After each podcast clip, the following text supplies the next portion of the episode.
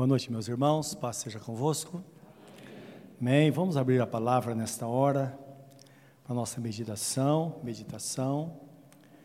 Na epístola do apóstolo Paulo aos Filipenses, no capítulo 3. E uma vez a Bíblia aberta, vamos orar e pedir que Deus nos abençoe, que Ele nos ajude, abra o nosso entendimento, para que possamos compreender a Sua palavra nesta noite. Vamos falar com Deus, querido Deus. Aqui estamos na Tua presença e pedimos a Tua graça, bênção e direção à nossa vida, para que possamos entender a Tua palavra. Meu Deus, conhecer os caminhos que tens reservado para cada um de nós nesta jornada cristã a fim de que sejamos conduzidos em vitória até o fim, pois sabemos que esse é o teu maior propósito e também é o nosso. Que desta forma o Senhor nos abençoe e nos dê toda a graça de que precisamos hoje, no santo e bendito nome de nosso Senhor e Salvador Jesus Cristo. Amém. Amém. Lendo a palavra em Filipenses capítulo 3, versículo 7 ao versículo 16. Diz assim a palavra: Mas o que para mim era lucro, isso considerei perda por causa de Cristo. Sim, deveras considero tudo como perda por causa da sublimidade do conhecimento de Jesus Cristo, meu Senhor, por amor do qual perdi todas as coisas e as considero como refúgio para ganhar a Cristo e ser achado nele, não tendo a justiça própria que procede da lei, senão a que é mediante a fé em Cristo, a justiça que procede de Deus, baseada na fé. Para o conhecer e o poder da sua ressurreição e a comunhão dos seus sofrimentos, conformando-me com ele na sua morte, para que de algum modo, ou para de algum modo alcançar a ressurreição dos mortos. Não que eu tenha já recebido ou alcançado, ou tenha já obtido perfeição, mas prossigo para conquistar aquilo para o que também fui conquistado por Jesus Cristo. Irmãos, quanto a mim, diz o apóstolo, não julgo havê-lo alcançado, mas uma coisa faço, esquecendo-me das coisas que para trás ficam e avançando para as que estão diante de mim, prossigo para o alvo, para o prêmio da soberana vocação de Deus em Cristo Jesus. Todos, pois que somos perfeitos, tenhamos este sentimento.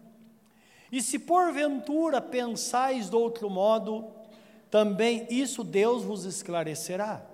Todavia, andemos de acordo com o que já alcançamos. Amém. Louvado seja o nome do Senhor nosso Deus. O apóstolo São Paulo, ele começa dizendo sobre aquilo que toda a sua grandeza, todo o seu conhecimento, toda a sua influência, ele refutava ou considerava como perda por causa da, do amor de Cristo, da sublimidade, sublimidade da graça de Cristo na sua vida. E ele fala no texto que, por causa de todas essas coisas, ele tem um motivo claro no seu coração ele diz: por causa disso eu, eu, eu prossigo para o alvo. Eu tenho alvo a alcançar. E o meu alvo é receber a coroa da justiça, diz o apóstolo, aos filipenses, incentivando-os a permanecerem firmes na fé, permanecer no caminho, a exemplo de Jesus Cristo que foi exaltado depois da humilhação. Então ele diz: Olha, siga o exemplo de Jesus. Mesmo em meio às lutas, não é? Ele tinha o um objetivo. E o apóstolo Paulo fala: Eu também tenho esse objetivo de servir a Jesus na alegria, na tristeza, olhando para a recompensa futura.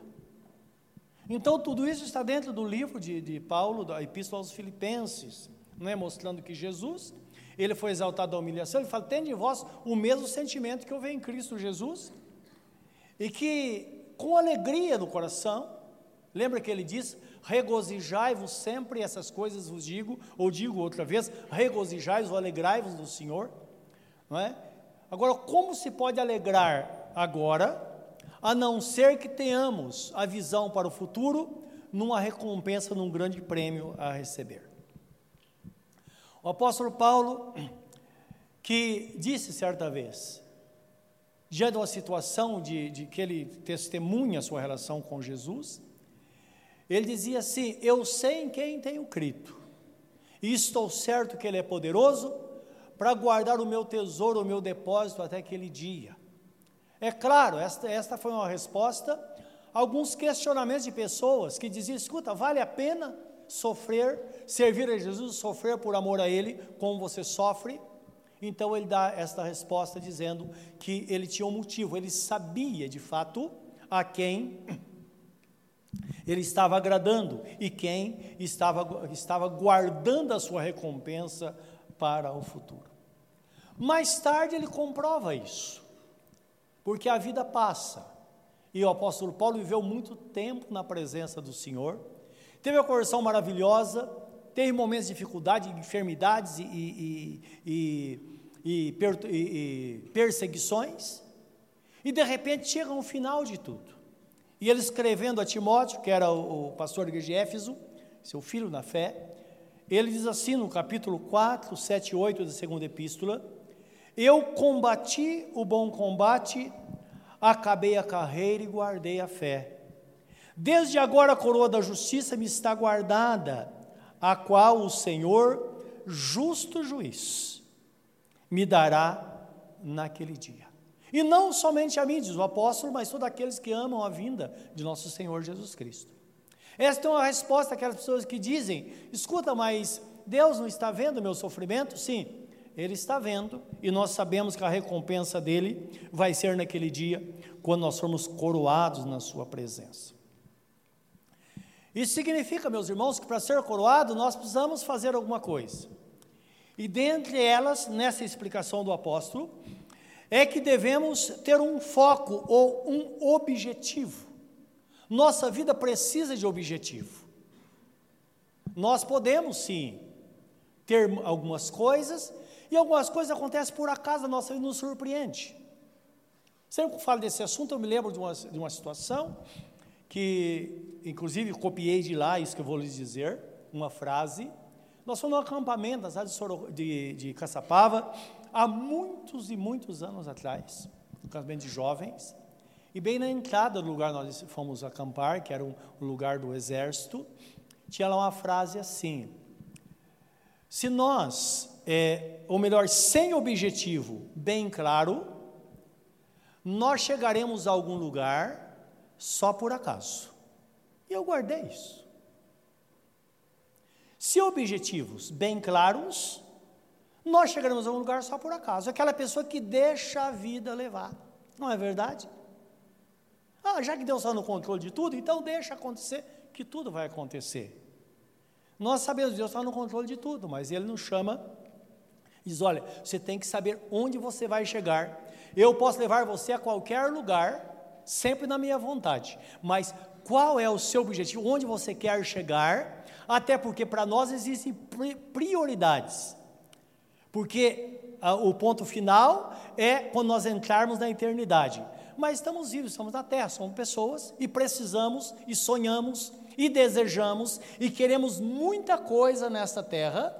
E por isso está escrito no Salmo 37,4: Deleita-te também no Senhor, porque Ele realizará o desejo do teu coração. Ora, se não fosse verdade, não estaria escrito. Portanto, o, o apóstolo, ele foca isso que na verdade nós precisamos ter o objetivo em todas as áreas da nossa vida. No versículo é, 14 do capítulo 13 de Filipenses, ele diz assim: Eu prossigo para o alvo. Isto é, eu olho para frente, eu estabeleci o alvo onde quero chegar e olho para frente. E é interessante isso. Às vezes, quando nós temos algo a alcançar num período tão curto, isso pode trazer uma mudança extraordinária na nossa vida em todas as áreas, nas coisas materiais, mas também nas coisas espirituais. Quantas pessoas traçam o objetivo e de repente a vida dela dá uma guinada, e aquela pessoa que estava apática às coisas espirituais, de repente vem um avivamento dentro dela e todos perguntam: o que está acontecendo? Ela traçou um objetivo, estabeleceu um alvo. Ele diz: agora eu vou fazer isso. E ela passa a ler a Bíblia Sagrada, passa a orar, passa a buscar a direção de Deus, e as coisas então começam a acontecer. Nós bem sabemos que muitas vezes ah, os objetivos são traçados em momentos de dificuldade. É interessante que às vezes Deus nos força a fazer algo. Eu me lembro quando jovem, nós tínhamos um professor muito abençoado, ele se chamava, se chama, né, porque é vivo, Antônio Geraldo. Hoje é um grande pastor. E nas aulas ele sempre usava uma ilustração. Quando falavam da vontade de Deus, como é que Deus faz? Deus vai dizendo: olha, você faz isso, você traça um alvo e tenta alcançar. O que é que você quer para a sua vida? Só que Deus sabe onde, onde de fato nós vamos chegar. E às vezes nós ficamos parados, o tempo passando, e as coisas estão emperradas, até que de repente Deus diz para você: olha para trás. E você olha, tem um leão rugindo atrás de você. Você olha para frente e tem uma árvore, o que, que você faria? Vai subir num minuto, não é verdade? Então é por isso que às vezes em momentos de dificuldade é que as coisas acontecem, é o princípio de muitas coisas que acontecem na nossa vida. Deus é Deus, Ele é um Pai amoroso, Ele sabe onde vamos chegar, e como um filho que é treinado, ele tem sua liberdade de escolha, mas Deus está por trás para fazer com que, de fato, a sua vontade alcance, nos alcance, e o melhor é que a sua vontade esteja de acordo com a nossa, e a nossa vontade esteja de acordo com a vontade dele. É isso que Deus quer, é onde Ele quer nos levar. Então a palavra nos diz que o apóstolo Paulo diz: Eu prossigo para o alvo. Por quê? Porque nós sabemos que quando nós ficamos olhando para trás, há uma probabilidade muito grande de tropeçar. Experimenta caminhar olhando para trás, não precisa correr. Só caminhar olhando para trás, você vai ver o que vai acontecer. Então, é importante nós entendermos que tem pessoas que pensam que a correria resolve alguma coisa, não é verdade. A palavra nos diz, em Hebreus capítulo 12, versículo 1, que nós que estamos rodeados, de uma nuvem tão grande de testemunhas, está falando de pessoas vencedoras. Se você para pensar agora, lembra de alguém que passou por esta terra, já partiu para o Senhor, foi uma pessoa vencedora, que cumpriu de fato o seu dever, o seu propósito aqui na terra. Estamos rodeados, rodeados de pessoas assim. Pessoas foram desafiadas e venceram todos os desafios. Nós estamos rodeados. Corramos, portanto, com paciência ou perseverança Geralmente, a palavra bíblica ela tem mais de um sentido, mas todos eles, é, eles, eles convergem para uma verdade central. Então, quando nós pensamos correr com paciência ou com perseverança, nós imediatamente deduzimos que é uma caminhada a passos largos, firmes, indo em direção ao futuro, em direção ao objetivo. E ele diz: deixando todo o embaraço, embaraço é tudo que não é pecado, mas pode nos levar ao pecado. E deixando também todo o pecado, que nós sabemos que é fatal, tem que deixá-lo, não é? Tem que deixar para trás. Olhando firmemente para Jesus, olha o objetivo, olhando firmemente para Jesus, que é o autor e consumador da fé. Então, olhando para frente. Ora, Basta uma olhadinha para trás, pronto. Os irmãos sabem os grandes acidentes que acontecem hoje, os acidentes na rua, automobilístico, batidas de carro, atropelamentos, acontece, sabe por quê?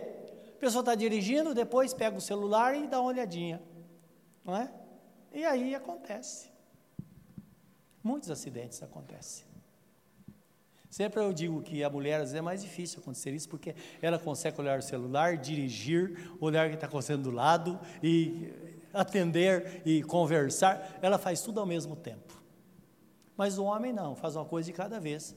Para ele olhar no celular, ele vai ter que tirar a atenção do que está acontecendo na frente. Não é? Por isso que é muito perigoso.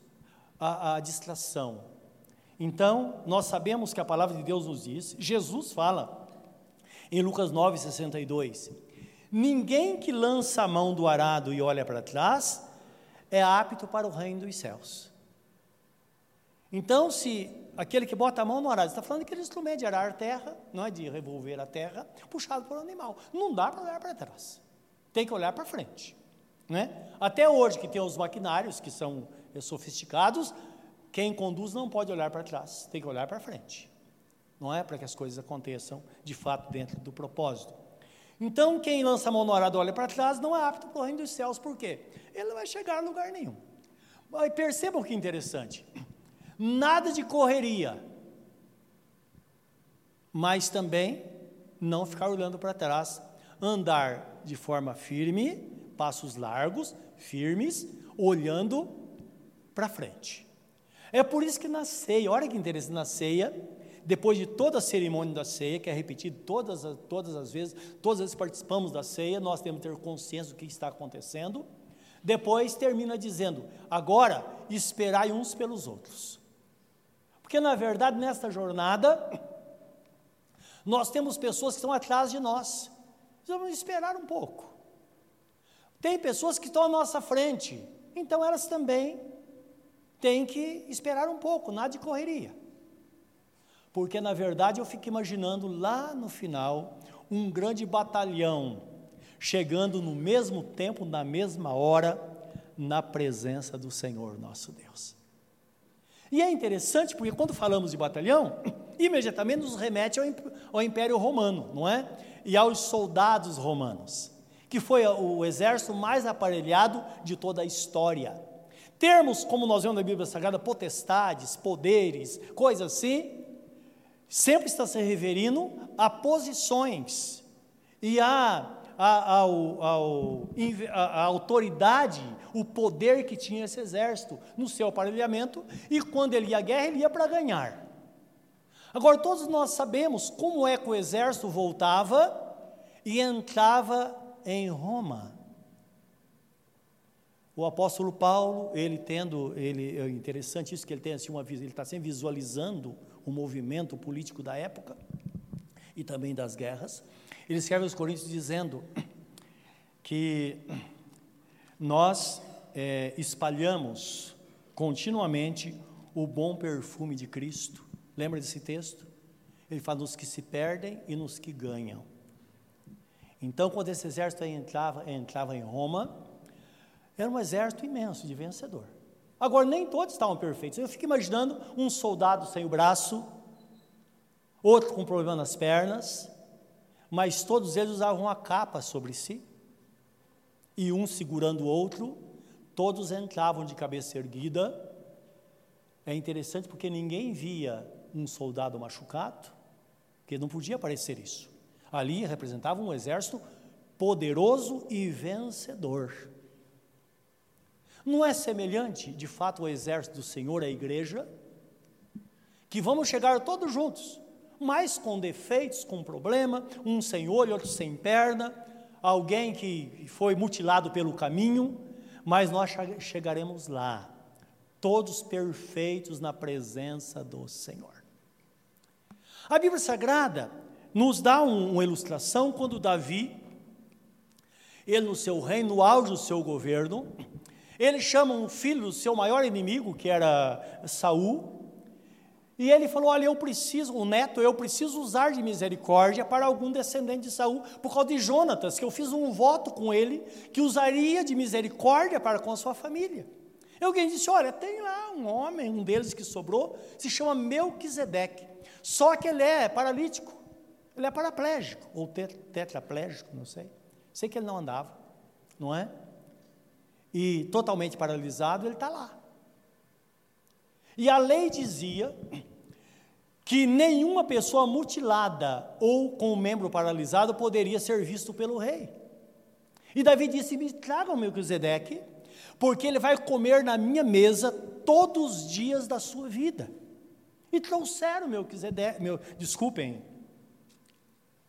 fugindo aqui, estou falando do sumo sacerdote. Mefibosete, quase igual, né? Mefibosete era o não, meu, meu, meu Mefibosete. Obrigado. Então me traga o Mefibosete e ele sentado à mesa.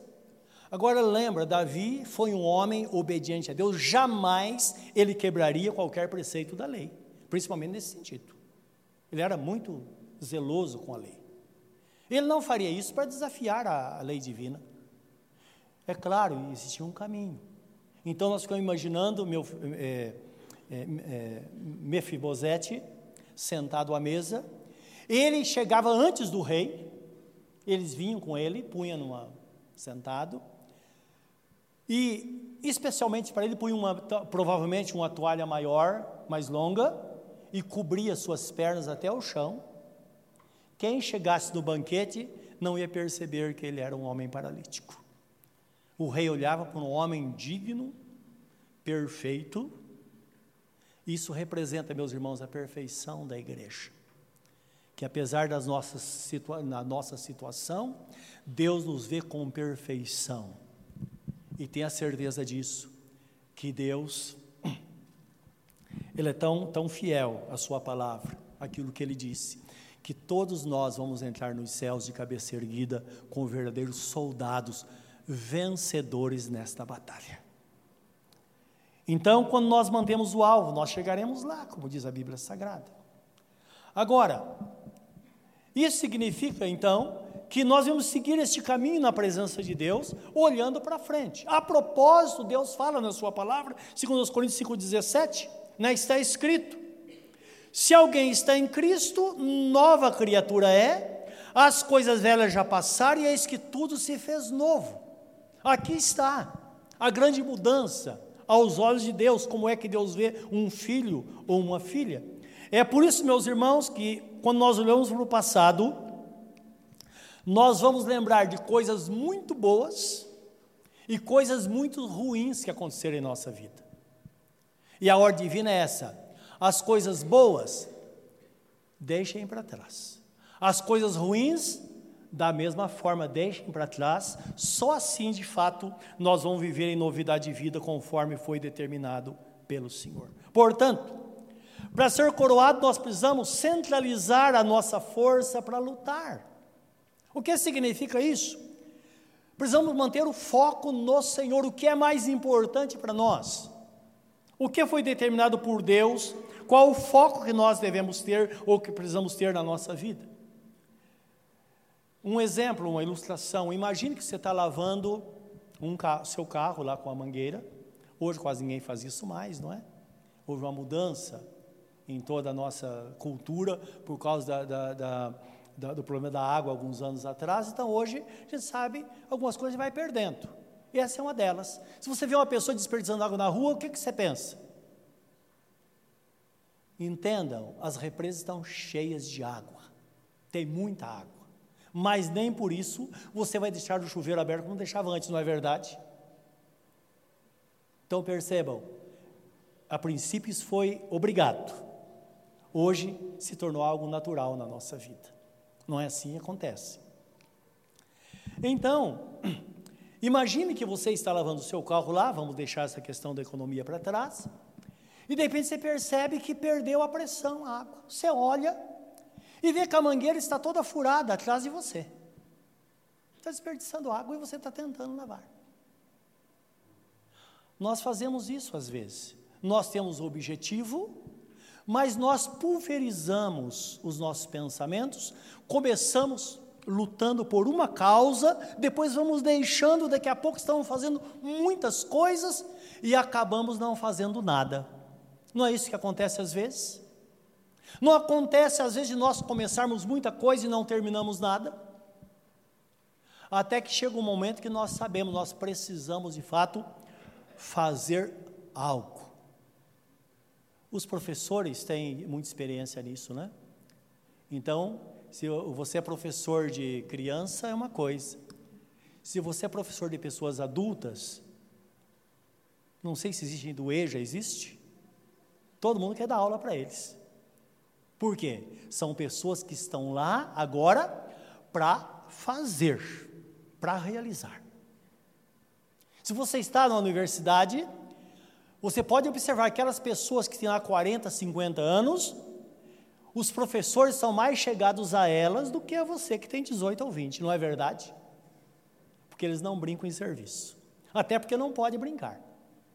Então perceba que tem um tempo na nossa vida que nós somos obrigados a tomar uma decisão e dizer: não, agora eu preciso fazer direito. Quem sabe nesta noite você está aqui e você não esteja no momento de tomar uma decisão séria na sua vida, na, em relação à sua vida com Deus. Quem sabe? Não é o momento que tudo está preparado e você sabe que não pode brincar mais. Na sua relação com Deus, precisa estabelecer um alvo e, e trabalhar dentro, dentro desse objetivo para que de fato você receba a coroa da vida. Quem sabe em outras áreas da sua vida, quem sabe no trabalho, quem sabe nos estudos. Quem sabe hoje você não pode dar uma guinada na sua vida não é? Confiando que Deus de fato está falando com você. Então precisamos centralizar a nossa força, em primeiro lugar. Em segundo lugar, não podemos perder tempo com as coisas que não edificam. A palavra diz: todas as coisas me são listas, mas nem todas me convém fazer. Todas as coisas me são listas, mas nem todas me edificam. E às vezes nós perdemos tempo com coisas que nós sabemos não, não vamos chegar a lugar nenhum. Sendo que Deus tem um plano e um caminho para a nossa vida eficaz que faz com que sejamos também testemunhas para a próxima geração. Imagina as pessoas olhando, pensando lá no futuro, dizendo: Puxa vida, eu conheci aquela pessoa lá. Olha que pessoa firme. Como ela levava a sério as coisas de Deus. Como era uma pessoa honesta em relação às coisas do Senhor. E tem uma palavra bíblica que vai nos ajudar que está no livro de Efésios, capítulo 5, 15 a 21, que é uma recomendação bíblica para aquele que realmente deseja e precisa tomar uma decisão. É interessante, do capítulo 5, é, versículo é, é, 14 em diante, 14 a 21, vamos ler. O apóstolo começa dizendo assim: ele está falando sobre trevas e luz, que nós vamos buscar as coisas da luz e rejeitar as coisas das trevas. Depois ele diz assim no versículo 14: Olha, desperta tu que dormes, levanta-te dentre os mortos e Cristo te iluminará. Os irmãos lembram que nós lembramos lá no primeiro texto, onde o apóstolo Paulo ele fala assim: Olha, vamos andar de acordo com aquilo que temos recebido, não é? Andar tendo esse objetivo. E se alguma, se alguém ainda não consegue entender isso, creia que Deus vai esclarecer, isso é, Deus vai iluminar. Então, quando há um objetivo do nosso coração, nós sabemos que imediatamente, quando há uma disposição de se levantar, Jesus vem e nos ilumina o caminho e fala: olha, como está escrito no livro do profeta, profeta Isaías, este é o caminho, ande por ele. Isso é uma palavra que vem de Deus nas encruzilhadas da nossa vida. Então o texto fala exatamente assim: quando você estiver em uma encruzilhada, sem saber para onde ir, você vai ouvir uma voz dizendo: Este é o caminho, ande por ele. É Jesus nos conduzindo realmente ao seu caminho, para que nós possamos ser levados à vitória, ele como o bom pastor. Portanto, vede prudentemente como andais, não como nestes, mas como sábios, remindo o tempo, porque os dias são maus. Então, remir o tempo aqui significa aproveite a oportunidade, o tempo que você tem. Porque tem momento da nossa vida que não tem mais o que fazer a não ser aproveitar todo o tempo. Tem que remir o tempo, aproveite o tempo, porque os dias são maus. Por esta razão, por causa disso, não vos tornei, torneis insensatos, mas procurar compreender qual a vontade do Senhor. E não vos embriagueis com vinho, no qual há dissolução, mas enchei-vos do Espírito Santo. É interessante que a questão do alcoolismo parece que é uma, uma questão eterna. Não é à toa que Deus fala através de um dos profetas, não me lembro se é o profeta é, é, Sofonias ou Abacuque, que Deus fala que vai punir severamente os que produzem bebida alcoólica, os que vendem e aqueles que fazem uso dela ou delas. Porque é uma coisa, e nós estamos vendo em tempos agora difíceis, não é? Então existe uma luta contra a cocaína, contra a crack, contra essas drogas, e parece que é uma luta perdida. que parece que não tem o que fazer. Só Deus realmente para transformar uma pessoa. Mas nós nos esquecemos do alcoolismo. O cigarro caiu o consumo muito. Então você vê uma pessoa fumando, né, a criança, se é uma criança, ela até assusta, porque não se vê. Os pais não, poucos fumam. Porque os que fumaram, muitos já morreram. E outros se converteram e deixaram o cigarro. Mas a bebida é um, algo terrível. Os irmãos sabem que os jovens, nas universidades, escolas, eles bebem e bebem muito. São pouquíssimos jovens que têm acima de, de 15 anos que nunca bebeu alguma bebida alcoólica. E algumas delas já embriagaram. Então há uma preocupação muito grande, que nós não sabemos exatamente o que vai acontecer daqui a alguns anos, este efeito do álcool, não é? Agora, como igreja, nós precisamos dar um jeito nisso. Os pais que têm na geladeira uma cervejinha, ele não vai poder chegar para o filho e falar: Filho, olha, você não pode fazer isso, não é verdade? Eles falam: Não, filho, mas é sem álcool. A criança não entende isso, que é sem álcool.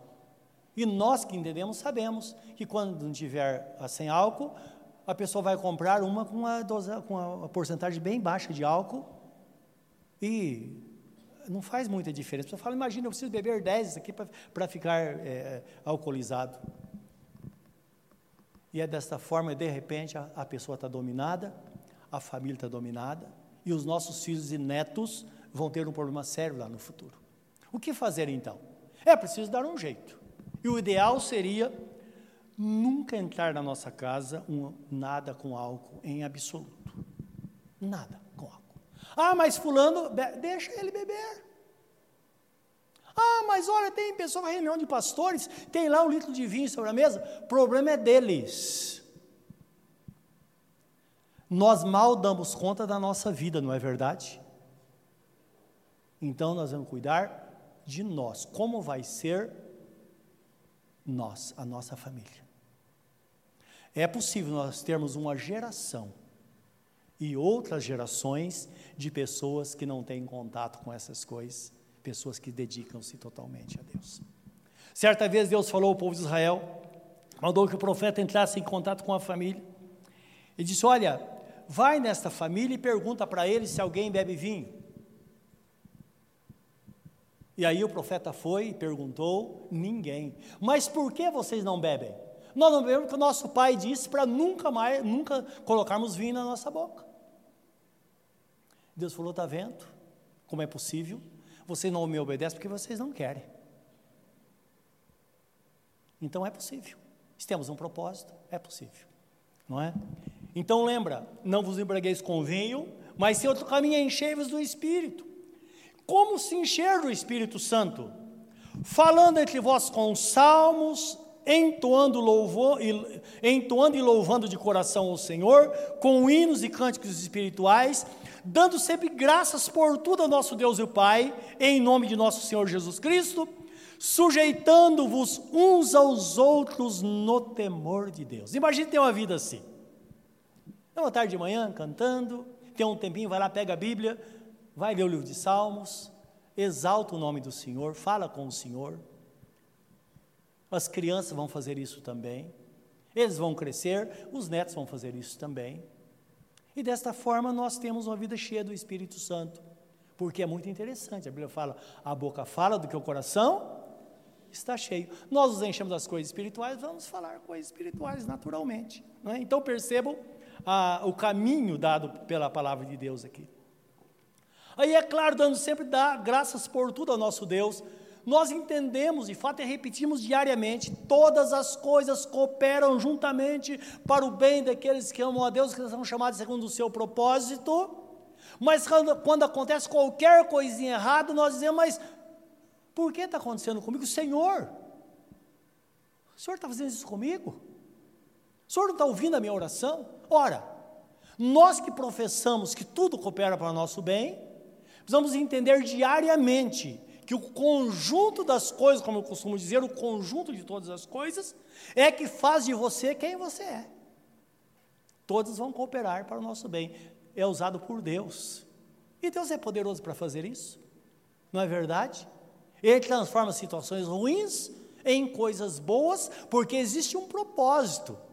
E não tem jeito, se nós temos o propósito de andar nos caminhos dele, ele vai fazer com que isso aconteça em nós. E terminando esse texto, sujeitando uns aos outros no temor de Deus, isto é, não permitir que as pessoas levem a culpa, não é? Tudo que acontece na nossa vida acontece porque somos quem somos. E não devemos atribuir ao outro, tanto é que na ceia, é interessante que na ceia, isso é, é algo que deve ser compreendido, não é? Examine-se, pois, homem a si mesmo.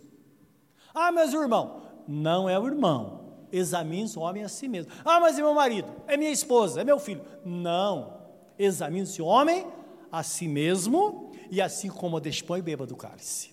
Então é Deus nos levando a uma relação estreita com Ele, uma, uma relação pessoal com o Senhor nosso Deus. E quando é assim, de fato, nós vamos compreender o interesse de Deus em nos equipar, porque as dificuldades estão aí. E é interessante, meus irmãos, que às vezes nós pensamos em provações, fala no mundo espiritual, e nós não cremos que o mundo espiritual é mais real do que nós imaginamos. Da parte divina, mas também da parte do inimigo. Lembra aquela situação que aconteceu com Eliseu, que de repente o, o, o Giazi, que o acompanhava, abriu a janela de manhã e viu a cidade cercada com o exército sírio. E ele disse: Olha, nós vamos perecer, porque os soldados chegaram aqui e estão à tua procura. Ele falou: Giazi, por que, que você está fazendo isso? Senhor, dá uma olhada. E ele orou e falou: Senhor, abre os olhos dele, para que ele veja quem é por nós. De repente ele viu o morro coberto de carruagens de fogo o exército celestial estava ali sobre eles. O apóstolo João fala mais tarde: maior o que está em nós do que aquele que está no mundo. Essa é consciência o crente precisa ter. E falando-se da, da, da, visão que o apóstolo tinha do, do, do, soldado, do, do exército romano, nós voltamos agora para Efésios capítulo 6, 10 a 18, que mostra de fato como a visão, como é que ele visualiza tudo isso. Então, lembra, quando ele está, ele está falando com a igreja, ele está olhando e vendo este movimento, as coisas acontecendo. Aí nós temos outro pensamento, não é? Nós temos um, os lugares celestiais, que eu penso que a Bíblia Sagrada fala que é nós somos os lugares celestiais. Então nós pensamos, onde é o lugar celestial? É no céu? Não é verdade. O lugar celestial é a nossa área de influência. É a nossa mente, a nossa casa, a igreja. igreja. Alguns anos atrás, tem aquelas pessoas cheias de entusiasmo, que elas veem, veem muitas coisas. Entende? Nós vemos coisas sim, às vezes Deus dá visão, às vezes nós somos sugestionados com alguma coisa. Acontece que eu, estava pregando um dia e uma irmã, depois do curso, chegou para mim e falou: Pastor, mas que puxa vida, eu vi algo. Eu falei: Ela vai falar que é da palavra de Deus, né? Falar: Puxa, a palavra tocou no meu coração, eu recebi a palavra de Deus, só que ela não falou isso. Chegou e disse: Pastor, quando o senhor estava pregando, eu vi assim um, uma. A ideia que eu tive é que ela viu como se fosse luzinha de Natal, mais ou menos, com brilho, e em volta, me cobrindo, aquelas coisas, sabe aquelas coisas que você olha de ficção, não é? E ela falou: Olha, olha, o Espírito Santo estava sobre, estava uma coisa extraordinária. Eu falei, irmã, viu dentro de mim? Ela disse, não, lá de fora. Eu falei, irmã, tem que ter um pé atrás. Lá de fora tudo pode acontecer, não é verdade? A Bíblia fala, uma hora que está dentro de nós. Fora pode acontecer, mas na igreja, em qualquer lugar. Jesus está aqui, Amém. Ele disse: Eu estarei convosco todos os dias até a consumação dos séculos.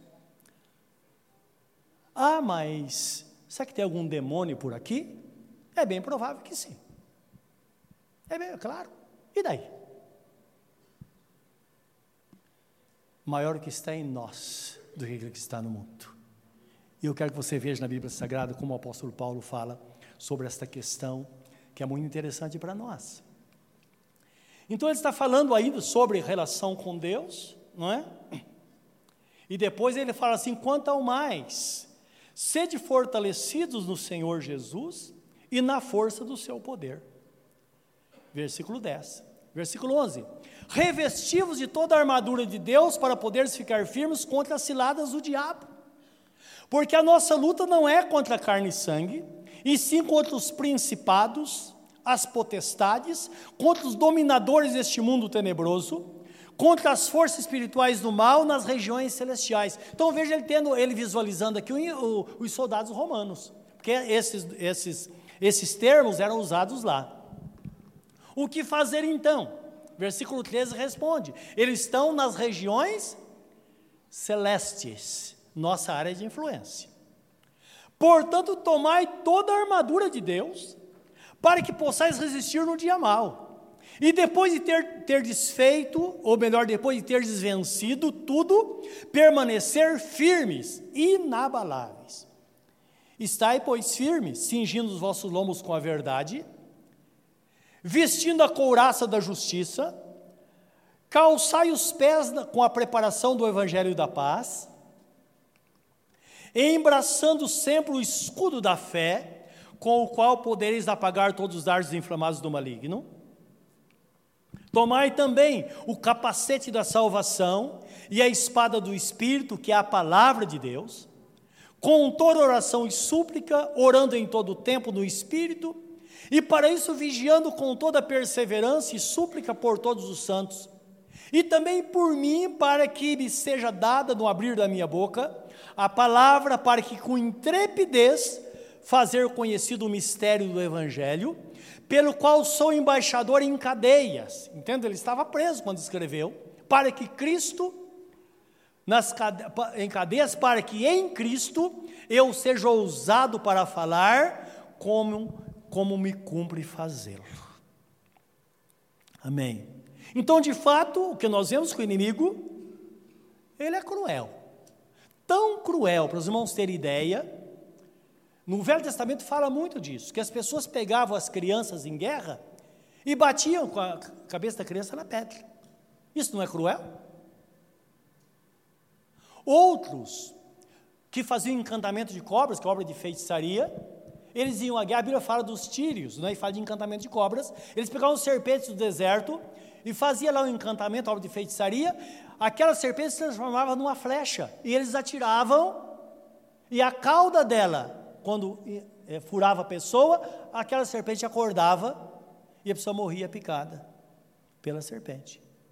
Então percebam, eram coisas cruéis que aconteciam na época além do, das, das, setas incendiárias que eles atiravam e punham fogo em tudo. Por isso que a Bíblia fala sobre as setas inflamadas do diabo, que é assim que o diabo faz.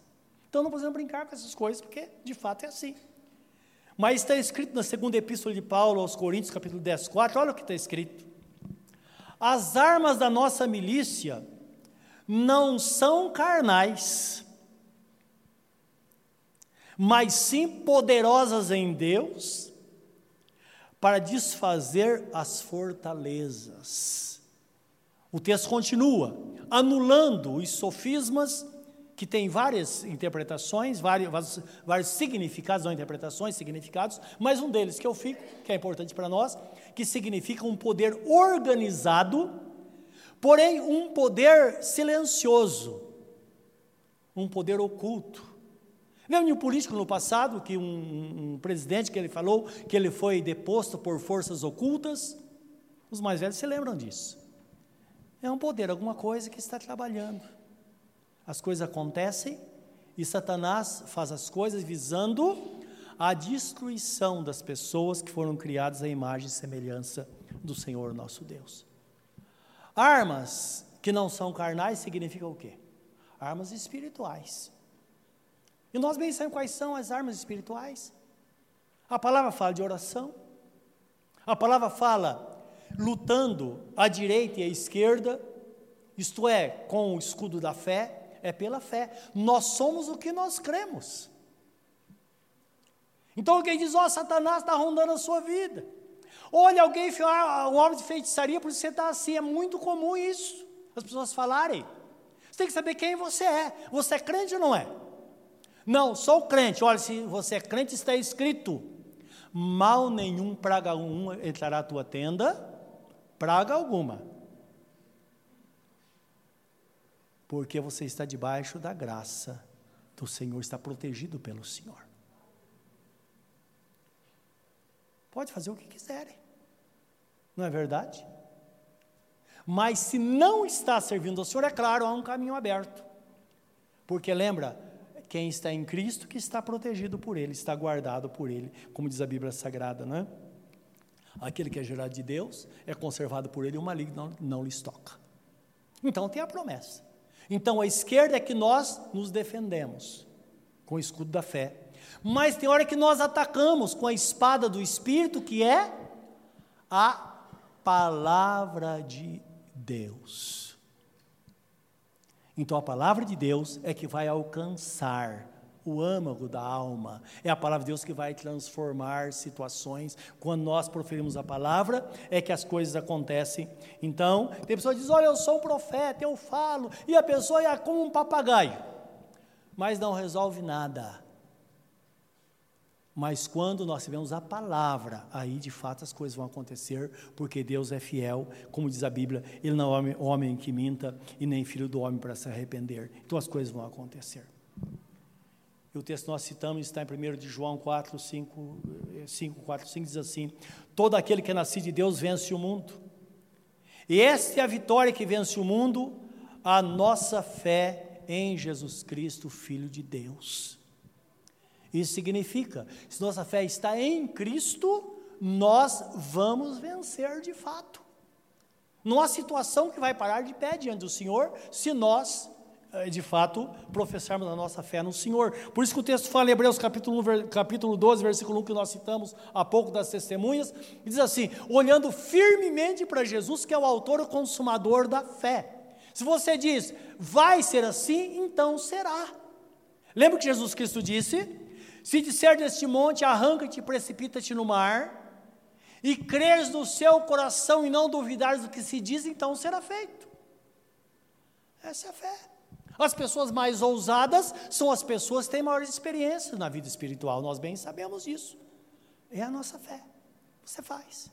Se uma pessoa está em dificuldade, você fala, eu vou orar por ela, mas será que vai acontecer? Deus não está mandando você fazer isso, mandando você orar. Ore por ela, porque vai acontecer. Faça com fé, creia. Você está obedecendo aquilo que Deus mandou. E se tiver uma fagulha de fé no coração da pessoa, vai ser o suficiente para que a vida dela então seja transformada. Filipenses 3,9 diz assim: que a justiça que nos faz vencer não é a nossa justiça, mas a justiça que vem de Deus pela fé em Cristo Jesus, o nosso Senhor. Então precisamos entender, meus irmãos. O grande problema é que o Espírito Santo, a grande questão que o Espírito Santo está na terra para nos convencer de quem nós somos. Nós sabemos quem é Deus, todo mundo sabe. É o Todo-Poderoso, é o Criador, é o Senhor. Mas quem nós somos? Então, quando o apóstolo está falando e escrevendo aqui aos Filipenses, está dizendo: olha, é importante que você saiba, nós somos justos perante Deus. É um grande problema que a igreja tem, porque quando nós dizemos nós somos justos, dá uma, assim, uma, uma, um, uma conotação de arrogância, não é? Mas quem é você? Até porque nós sempre, quando olhamos para a pessoa, nós queremos dizer quem é você. Você não é tudo que você pensa. É o que o ser humano faz. Por isso que Deus diz: olha, olhe para você. Quem é você? Se você está em Cristo, você é uma pessoa lavada pelo sangue do Cordeiro, você é uma pessoa perdoada e uma pessoa justificada, e a paz que temos com Deus é porque nós somos justificados por Ele. Romanos 5, 1, 1 versículo 1 ao 3 diz: Justificados, pois, pela fé, temos paz com Deus por meio de nosso Senhor Jesus Cristo, e nós nos alegramos então na esperança, porque temos paz com Deus. Nós visualizamos o futuro e sabemos que a nossa coroa está lá. porque Jesus fez isso, ele fez isso por nós, não é? Lembre quando Jesus promete o Espírito Santo, ele fala: o Espírito Santo da verdade ele virá, e ele convencerá o homem, ele conduzirá o homem à, à verdade. Então o Espírito Santo nos conduz à verdade. E além disso, ele convencerá o mundo do pecado, da justiça e do juízo. E ele explica: convencerá o mundo do pecado porque o mundo não crê em mim. As pessoas não creem em mim. Então o Espírito Santo veio para convencer. E todos nós temos consciência que nós podemos persuadir uma pessoa. Quando nós pregamos o Evangelho de Cristo, nós estamos simplesmente mostrando com o intuito de, de, na verdade, de convencer, o intuito de persuadir o ouvinte de que servir a Jesus é melhor. Isso nós persuadimos pela verdade pregada e também pela experiência que temos que de fato servir a Jesus é melhor. Nós só podemos persuadir, porque a persuasão é alguma coisa no intelecto. Mas nós não podemos de fato convencer. Que o convencimento é quando a pessoa cai em si. Lembra do filho pródigo? Quantos trabalhadores do meu pai têm o pão e abundância para comer? Eu estou aqui tendo inveja dos porcos. Quer saber de uma coisa? Eu vou largar tudo e vou ao encontro do meu pai e vou dizer a ele: Pai, eu pequei contra os céus e diante de ti, não preciso me considerar teu filho, mas pode me tratar como um empregado. Ele levantou e foi ao encontro do pai, e o fim você sabe, a grande festa do perdão, da reconciliação e toda aquela coisa maravilhosa que aconteceu com aquele rapaz. É o convencimento do Espírito Santo. Por isso que Jesus diz assim: ninguém vem a mim se não for trazido pelo Pai. E quando ele fala pelo Pai, está falando da obra da Trindade, trabalhando em harmonia, para que esta pessoa venha e receba Jesus como Senhor, porque Jesus é o único mediador entre Deus e os homens, o único meio de relacionar com o Pai é através da pessoa bendita de nosso Senhor e Salvador Jesus Cristo. O Espírito Santo faz isso, só ele faz. Mas o segundo passo parece que é um pouco mais difícil, agora ele está trabalhando com a igreja. A pessoa convertida. E ele convencerá o mundo da justiça, porque eu vou para o meu pai. Ele diz: Eu fiz a obra, eu paguei o preço, e agora aquele que crê em mim será uma pessoa justificada, será acreditada ela justiça, é declarada justa na minha presença, e ninguém pode chamar de injusto aquilo que Deus disse que é justo. Ninguém pode. Mas a igreja sempre tem aquele, a questão de, da, da autoestima baixa. Como que pode? Senhor, eu sou um miserável pecador, Senhor. Ele fala, filho, mas você está limpo. Meu sangue deixou mais alvo do que a neve. Você continua me falando assim? Aí o apóstolo Paulo escreve aos Coríntios, ele diz assim: aos santificados da cidade de Corinto, da igreja de Corinto, aos santos da igreja da, igreja da Galácia. É como Deus vê a igreja. Então a palavra foi escrita com esse propósito e que o Espírito Santo nos, nos conceda este convencimento. Que na, na hora da oração nós podemos dizer: Senhor, sinceramente, eu sei de onde o Senhor me tirou. Eu estava morto e revivi. Eu estava perdido e fui achado. Eu era o mais miserável pecador, o mais miserável dentre os homens. Mas hoje eu te louvo que eu estou assentado nos lugares celestiais em Cristo Jesus, o meu Senhor. Isso agrada o coração de Deus. Se alguém tem dúvida disso, pensa na paternidade ou na paternidade. Seu filho sentado no seu colo dizendo: Pai, eu sou tão miserável. Uma menina: Pai, eu sou tão feia, pai, olha só.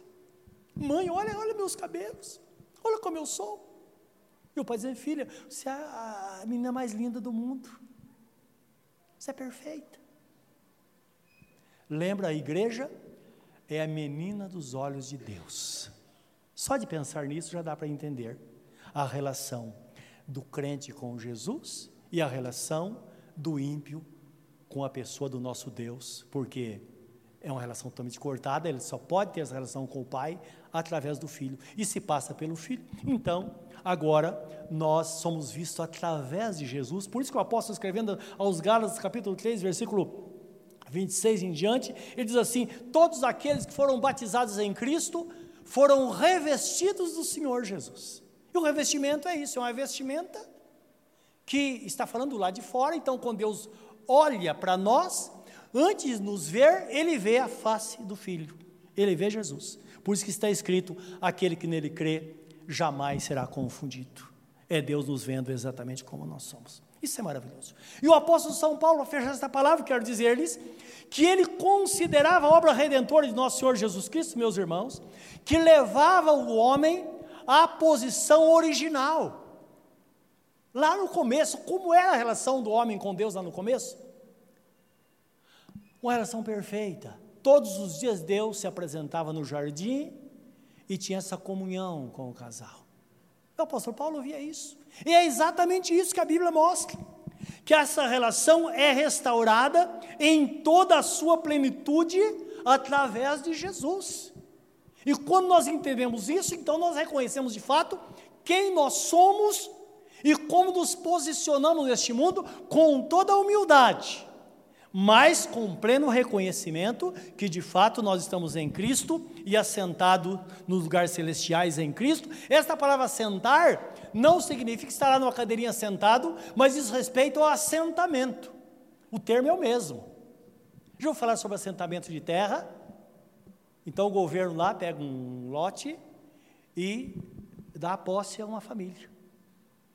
É dela dela, foi dada, ela não comprou, foi dado por, pelo governo. E assim é o assentamento. Nós estamos assentados, na verdade, em lugares celestiais. É um território nosso. Esse é um território seu. Ninguém tem parte dele. É um território seu, um território do crente. E o, e o salmista Davi, ele usa um salmo para mostrar isso, esta relação. É interessante a relação eu falei a relação original sendo restaurada, que o homem tinha com toda a criação na sua hierarquia.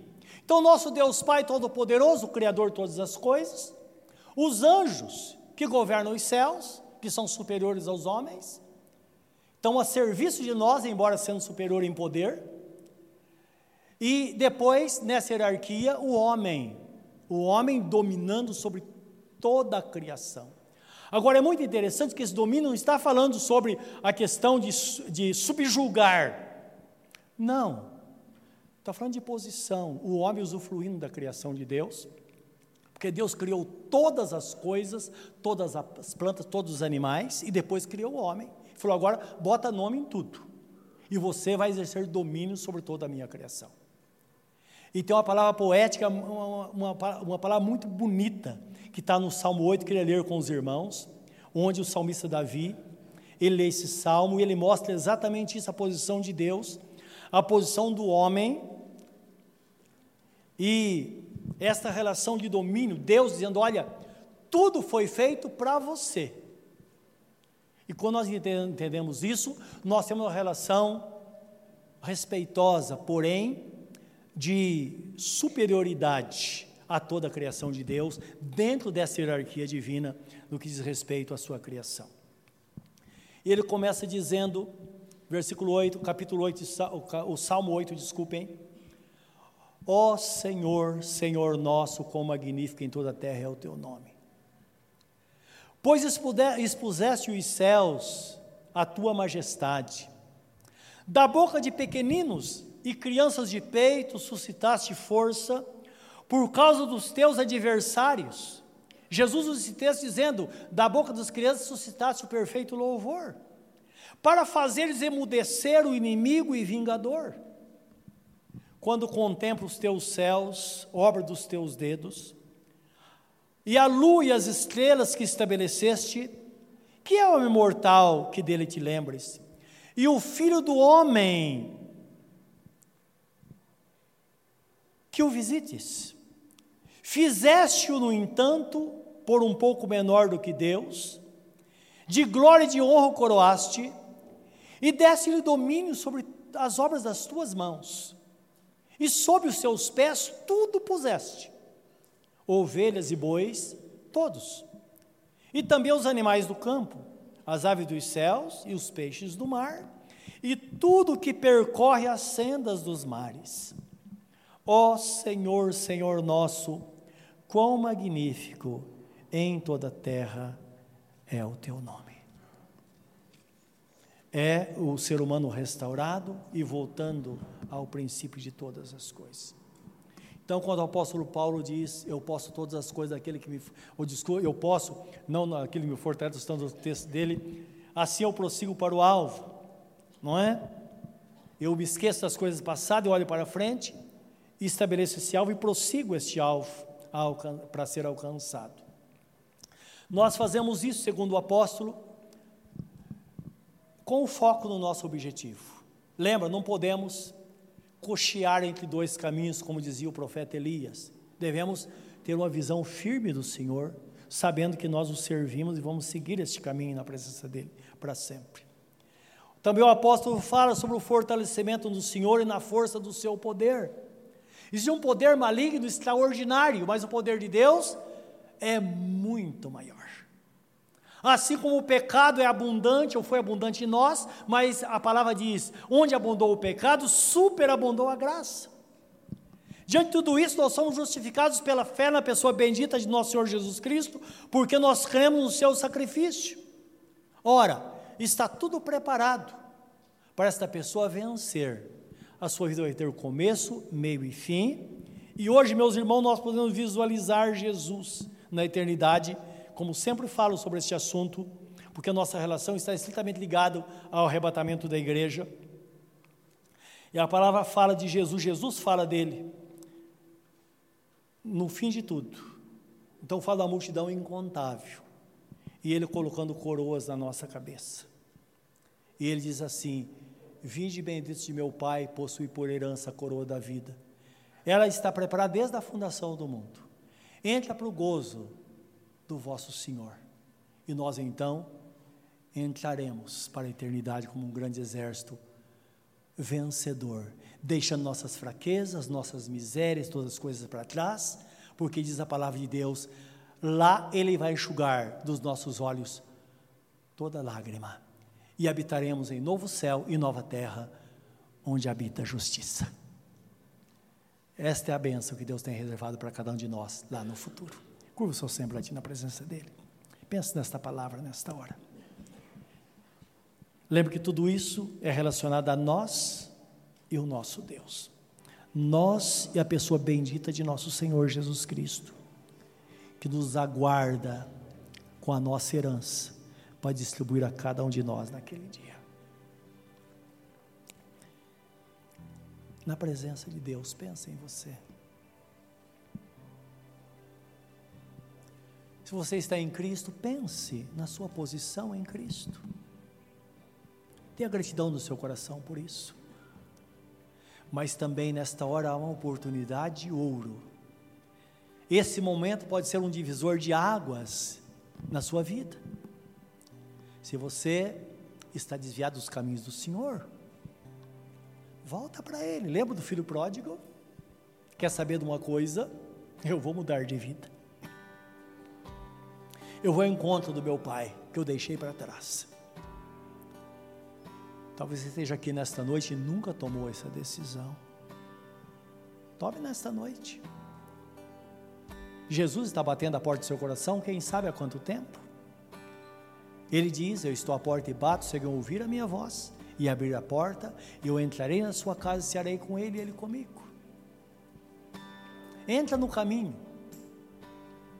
Tem algumas dificuldades? Sim, todo mundo tem, mas é fascinante a vida com Jesus. Porque a nossa vida com Cristo é uma vida de vitória, é uma vida de fé em fé.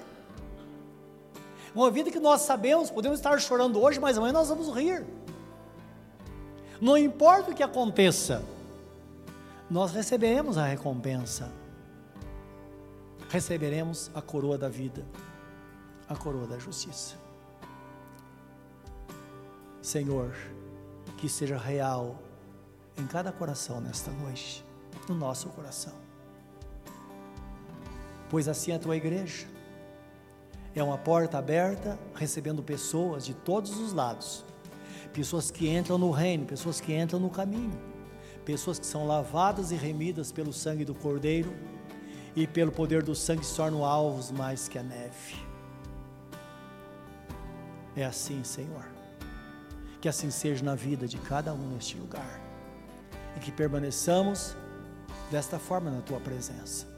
Permaneçamos com nossas vestes lavadas, alvas. Permaneçamos na presença do Senhor, como está escrito. Que nunca falte sobre nós o azeite e que as nossas vestes sejam sempre brancas, sempre alvas, sempre debaixo do poder remidor do sangue. Senhor, desta forma, recebe nesta noite também aquele que entra no caminho. É o nosso pedido em nome de Jesus. Amém.